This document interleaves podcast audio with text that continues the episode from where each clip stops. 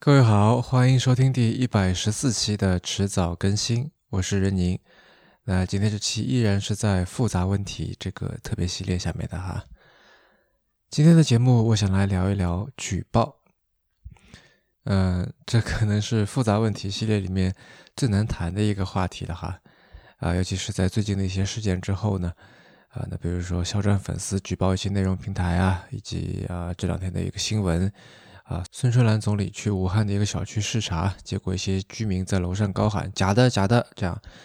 那这算不算是一种举报呢？呃，这两件事情，一件引起了全网的口诛笔伐，一件全国都叫好，觉得他们都很有勇气。啊，那我们该如何看待呢？如果不涉及到故意捏造事实去诬告、去陷害别人，那么举报这种行为应该被鼓励吗？嗯，我不知道大家是不是这样，但我从小的接受的教育里面，其实是鼓励举报的。从看到学校里面有人欺负同学，或者说考试作弊，你要告诉老师，啊，到这个社会上遇到违法乱纪的情况，你要报告给相关的部门，这样的行为都是被鼓励的。那大概从小是在这样的环境里长大的缘故吧。我在成年之前啊，有过两次跟举报有点相关的，直接跟公权力打交道的经历，啊，都是在高中时代啊。那一次呢，是我进了警察局啊，那不过我是因为在公交车站抓了一个偷手机的小偷，然后有人就帮忙报了警，啊，那么我就坐着警车呢，跟去做了笔录。第二次呢，是因为那个时候我们市教委有规定啊，一学期考试不准超过多少次，然后我们学校考试的次数呢超标了，于是我们几个平时这个 不太不太乖的学生就打市长热线去举报，结果呢次数超标的那几次考试啊，的确就被取消了。这两次的行为，呃，第一次里面警察夸我很勇敢啊，但是也告诉我要小心，这些人说不定身上有刀子，被逼急了可能会行凶的。那他这么说呢，我就看了看我抓的那个小偷，嗯，他当时应该跟我当时也差不多年纪吧，也还没有开始长胡子啊，瘦瘦的一个人，双臂反剪，戴着手铐，就蹲在警察局的角落里面，啊，他眼睛盯着地上，一句话也不说。我印象很深的是，他头发很长，很凌乱啊，然后身上也脏兮兮的，就好像很多天没有洗澡、没有换衣服那样子。呃，那个时候我忽然觉得他有点可怜。然后在第二次里呢，嗯，我们自己几个人觉得好像成了对抗体制、对抗老师和学校，也就是好像对抗打引号的强权啊，成了这样的这个正义英雄和聪明人。但是我也听说有同学觉得我们做的不对啊，他们还是想通过考试来测试自己的，觉得多考几次也也没啥。那我仔细想了想，感觉也许我们真的只是从自己的角度出发。啊，只是想满足自己不想考试这样的这个愿望，无非是有规定撑腰吧，所以就更加的名正言顺而已。嗯，但我这么在说啊，倒不是说举报不应该。呃，现在有很多反对举报的声音出现啊，觉得这些人是拿着鸡毛当令箭。呃，但是一刀切的反对举报，我觉得是太简单的做法。这里面有许多的问题可以围绕着正反双方来展开的。呃，比如说反对举报会不会让人失去正义感？是不是就会变成是在鼓励犬儒主义呢？那你举报那些会产生负面影响的事情，希望有关部门行使职权来处理，难道不是一种通过合法渠道去发声的行为？难道它不具有合理性吗？而鼓励举报会不会让人对体制产生依赖性呢？会不会让人和人之间的信任度下降呢？以及除了举报之外，还有什么别的？这个你可以去发表不满情绪的方式。我们在这方面的公民教育是不是不太够呢？那因为自己常用的平台被封，你就去攻击举报者，从逻辑上来讲，是不是就好像因为上不了 Spotify 就去攻击剩余价值啊？这是一个是主动，一个是被动呢？难道我们应该抗议的不是动不动就封禁的这个行为吗？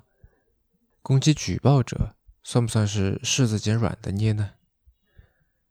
如果反手就举报这样的行为是一种该被谴责的权利滥用，是在利用公权力，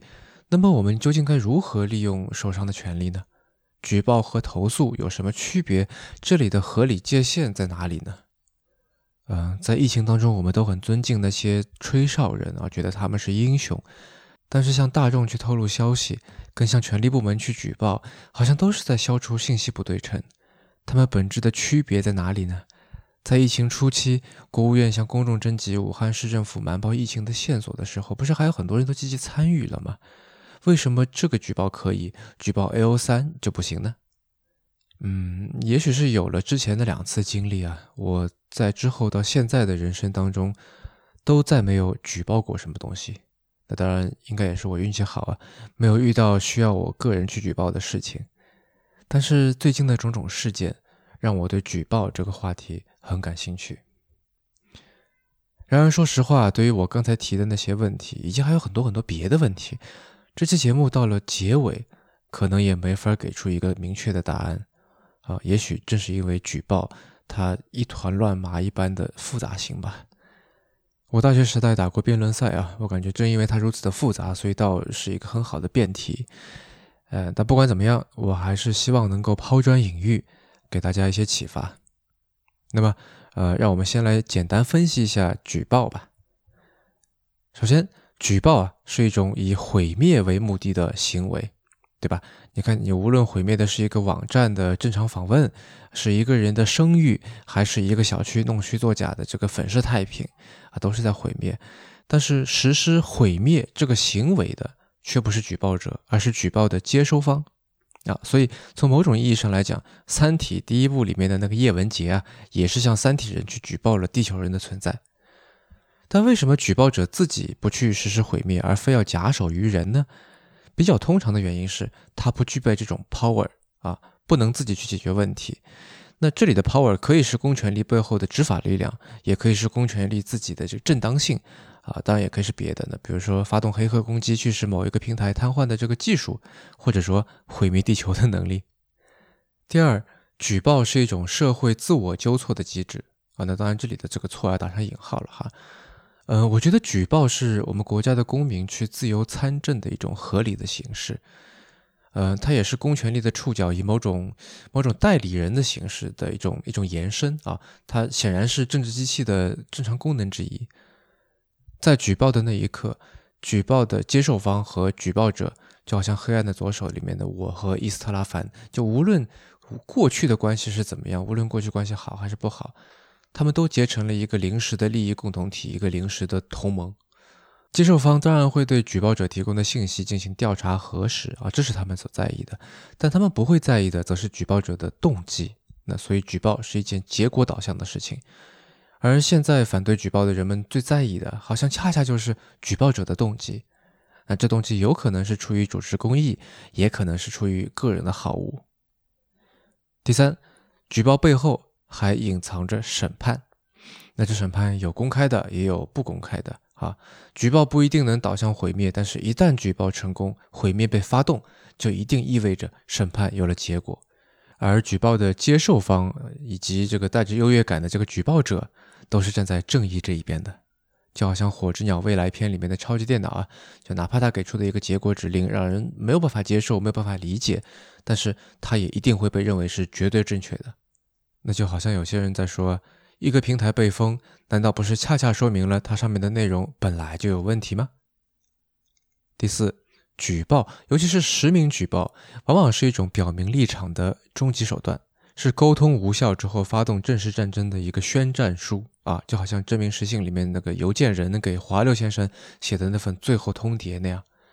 公开宣布我已经举报了啊，是一种主动升级事态的一个动作。就好像我们会说，打架的双方里面先动手的人错，我们通常会觉得先举报的那方要对事情的严重结果负责。那如果他被证明是对的，那他就是正义的伙伴啊；如果他是错了，那他就是个小题大做的傻瓜。但有趣的是，举报者往往意识不到这点啊。我去看过那些宣称自己是举报者的那些人的社交媒体，他们的言论，他们跟别人的那些互动。都让我想到新浪微博上一个叫“欲冲其思”的账号发的一句话：“很难让一个不擅长接受别人批评的人明白自己有这个缺点。”奥地利心理学家阿尔弗雷德·阿德勒写过一本很有名的书啊，Alfred Adler，他写过一本书叫做《自卑与超越》。这本书的第三章啊，引出了阿德勒创立的心理学学派个体心理学啊 （Individual Psychology） 它的一个重要发现，那就是自卑情节。嗯，如果有人问啊，你是不是一个自卑的人，或者说你是不是经常觉得自己很就就自卑的感觉？我们中的大部分人都会否认，都会觉得不是这样的啊，甚至有人觉得自己比身边的人都要的更胜一筹。但是阿德勒却说，我们每个人都有不同程度的自卑感，因为我们发现自己所处的地位是我们希望加以改进的。如果我们一直保持着我们的勇气，我们便能以直接、实际而完美的唯一方法改进环境，来使我们脱离这种感觉。没有人能长期的忍受自卑之感，他一定会使他采取某种行动来解除自己的紧张状态。即便一个人已经气馁了，即便他不再认为脚踏实地的努力能够改进他的处境，他仍然无法忍受他的自卑感，他仍然会努力设法要摆脱他们，只是他采取的方法却不能对他有所注意。他的目标仍然是凌驾于困难之上，可是他却不再设法克服障碍，反倒用一种优越感来自我陶醉或麻木自己。如果他觉得软弱，他会跑到能使他觉得强壮的环境里去。他不是把自己锻炼得更强壮、更有适应能力，而是训练自己，让自己在自己的眼中显得更强壮。他欺骗自己的努力只能获得部分的成功。如果他觉得无法应付这类盘旋不去的问题，他可能会变成独裁的暴君，以此来重新肯定自己的重要性。他可以用这种方式来麻醉自己，但是他的自卑感仍然原封未动。他们依旧是旧有情境所引起的旧有的自卑感，他们会变成他精神生活中长久潜伏的暗流。而到底是什么引起了这些自卑呢？那我们。刚才说的会否认自己是个自卑的人呢？因为自卑它显然是个是个贬义词，对吧？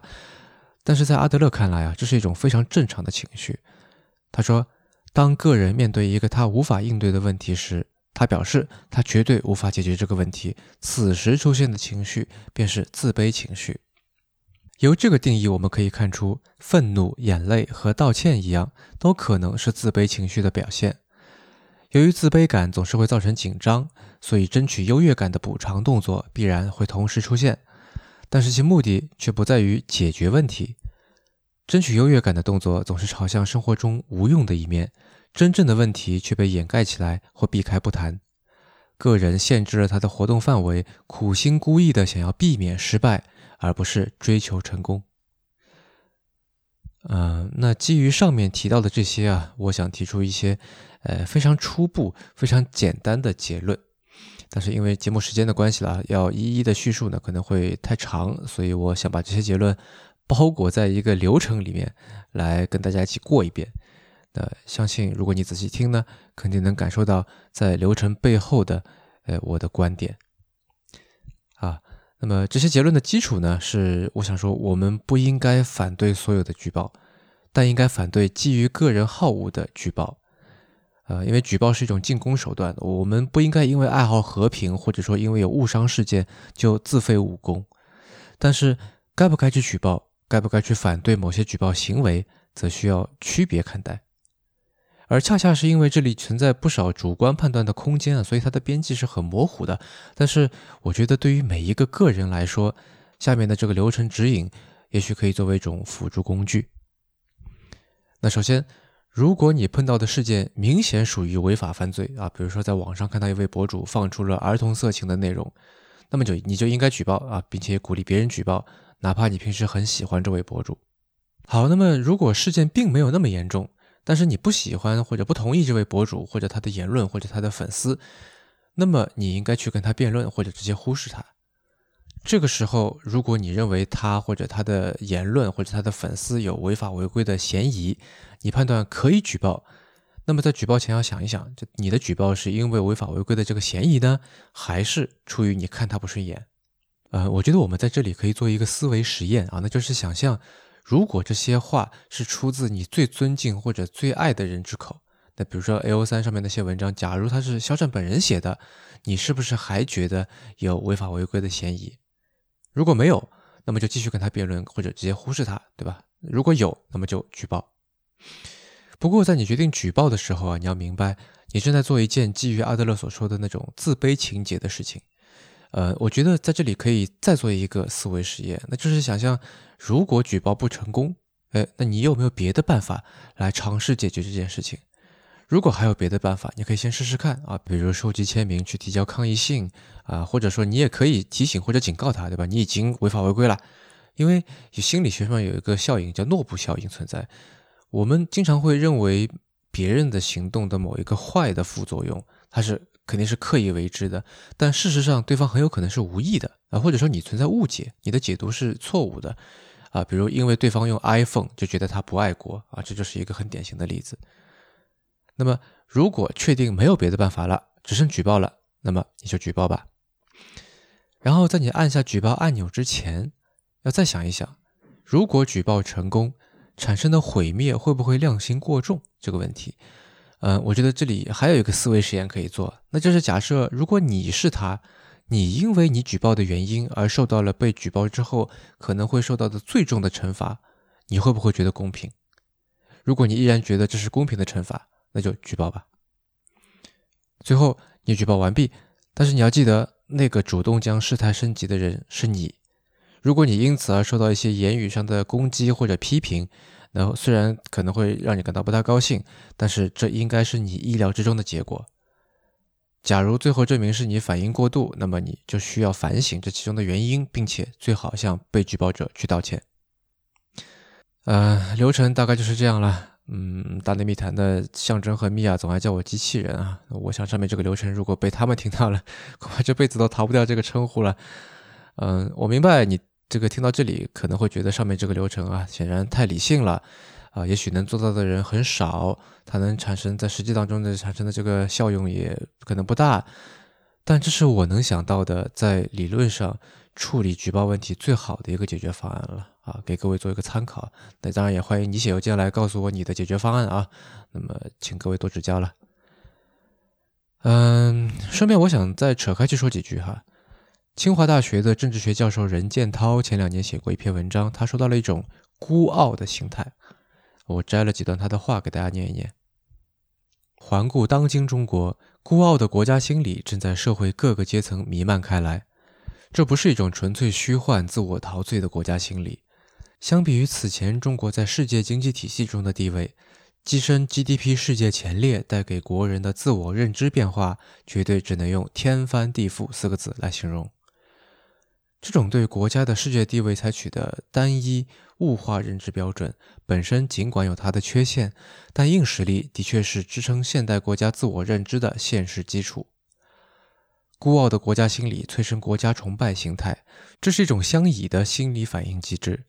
但孤傲的国家一定无法融入真实的世界，因为世界是各个国家共生的空间。如果一个国家独美其美，拒绝与其他国家美美与共，无论这个国家具有多么强大的国家崇拜心理资源，它既无法为其他国家所接纳，也无法准确认知自己国家在世界中的真实位置。崛起国家常常没有真诚的朋友，大概便是这两个原因造成的。加之崛起国家本身很容易在国力的迅速增长中顾盼自怜、孤芳自赏，一种内心极为孤独的感觉与自大的自恋心态，让孤傲的国家主义理念有了侵入国人内心世界深处的强大能量。呃，这当然不能用来概括所有人的心态了。但是我觉得，似乎这种孤傲啊，任建涛说的这种孤傲，与刚才说的那种自卑，是两个能够发生化学反应的物质。嗯，我觉得它产生了一种，呃，咱们可以管它叫孤傲是自卑的这么一种东西。阿德勒在《自卑与超越》的前头还说啊，个体心理学的研究发现，对于个体的人来说。生活中的每一个问题几乎都可以归纳于职业、社会交往和性这三个主要问题之下。每个人对于这三个问题的反应，都清楚地表现出他对生活意义的最深层的感受。嗯，我觉得与其说是三个问题，倒不如说是三个维度啊。大部分个人问题，我觉得都是由这三个问题调成的一杯一杯的浓淡不一的鸡尾酒。嗯，也许个人层面的孤傲是自卑，诶，可以从这三个层面来解释许多的现象。那比如前段时间好像很多中国小伙怕黑人移民要是来了就抢跑了中国姑娘，对吧？那一方面觉得他们来了加大了竞争，二方面觉得自己比他们要优等。那比如很多人让日本、韩国、意大利、伊朗来抄中国防疫工作的作业，对吧？那一方面就把防疫工作降格为学生作业，二方面觉得中国的方式也该是所有国家的答案。以及再比如，就是这期来谈的举报行为的流行，对吧？一方面很难自己通过沟通来解决问题，二方面又深深的觉得自己所相信的就是唯一正确的。嗯，以及在复杂问题这十几期节目里面提到的大部分的问题里面，我觉得或多或少其实都能找到这种孤傲式自卑的影子。这个影子既存在于，也来源于，呃，疫情造成的集体挫折记忆带来的巨大的个体心理学意义上面的刚才说的那种自卑感，也存在于来源于这个以国家主义为基础的孤傲，以及围绕着他们所展开的种种的。呃，或正面或负面的这个叙事里面，而就像它的来源一样，孤傲是自卑的去向，也就是它对我们国家在未来的影响，也是盘根错节的。这次疫情带来的各方各面的挑战，让许多问题以及我们面对这些问题的时候那种简单化的思路暴露了出来。但是现在我们都知道，事情往往比我们预计的更复杂，无论是社会还是人，都是这样。就好像黑人作家和社会活动家奥德利·洛德啊，Audrey Lord，他说的那样：“There is no thing as a single-issue struggle because we do not live single-issue lives。”啊，他说不存在只有一个议题的抗争，因为我们不是过着只有一个议题的生活。好，那这期就聊到这里吧。啊，最近连续日更了十几天哈，真的有点累了。然后接下来工作也变得越来越忙啊，有很多以前欠下的一些事情要去把它找补回来。而且我觉得，希望这个记录下来的一些阶段性的想法，似乎呢大部分也都得到了记录。所以不出意外的话，这应该是关于这次疫情的复杂问题特别系列的最后一期了。那当然之后迟早更新的常规节目还是会不定期的跟大家见面的啊，但应该不是像这样以这个类似时事评论的形式出现了。您刚刚收听的是迟早更新的第一百四十四期，这是一档探讨科技、商业、设计和生活之间混沌关系的播客节目，也是风险基金 Once Ventures 关于热情、趣味和好奇心的音频记录。我们鼓励您与我们进行交流。我们的新浪微博 ID 是迟早更新，电子邮箱是 embrace at weareones.com。如果你想要访问迟早更新的网站，可以在浏览器地址栏输入邮箱的后缀，在网页导航栏中就可以找到迟早更新的网站链接了。呃，我们在网站上面为每一期节目都准备了延伸阅读，希望您善加利用。呃，您可以在各大音频平台和泛用型播客客户端搜索“迟早更新”进行订阅收听。啊，那么也同时欢迎向朋友们去推荐，以及在各大平台上面给我们打分。和留言，那当然，我们最鼓励的沟通方式还是写邮件来。呃，那如果您想要在微信里面获得更好的收听和分享的体验呢，可以在微信里面搜索“迟早更新播客”这六个字，就可以找到我们与青芒合作推出的“迟早更新”的微信小程序了。那么，如果您喜欢这档节目，喜欢迟早更新，也欢迎您收听我跟 Real 搭档的播客《提前怀旧》。呃，我跟锵锵希望通过做迟早更新。能让熟悉的事物变得新鲜，让新鲜的事物变得熟悉。下期见。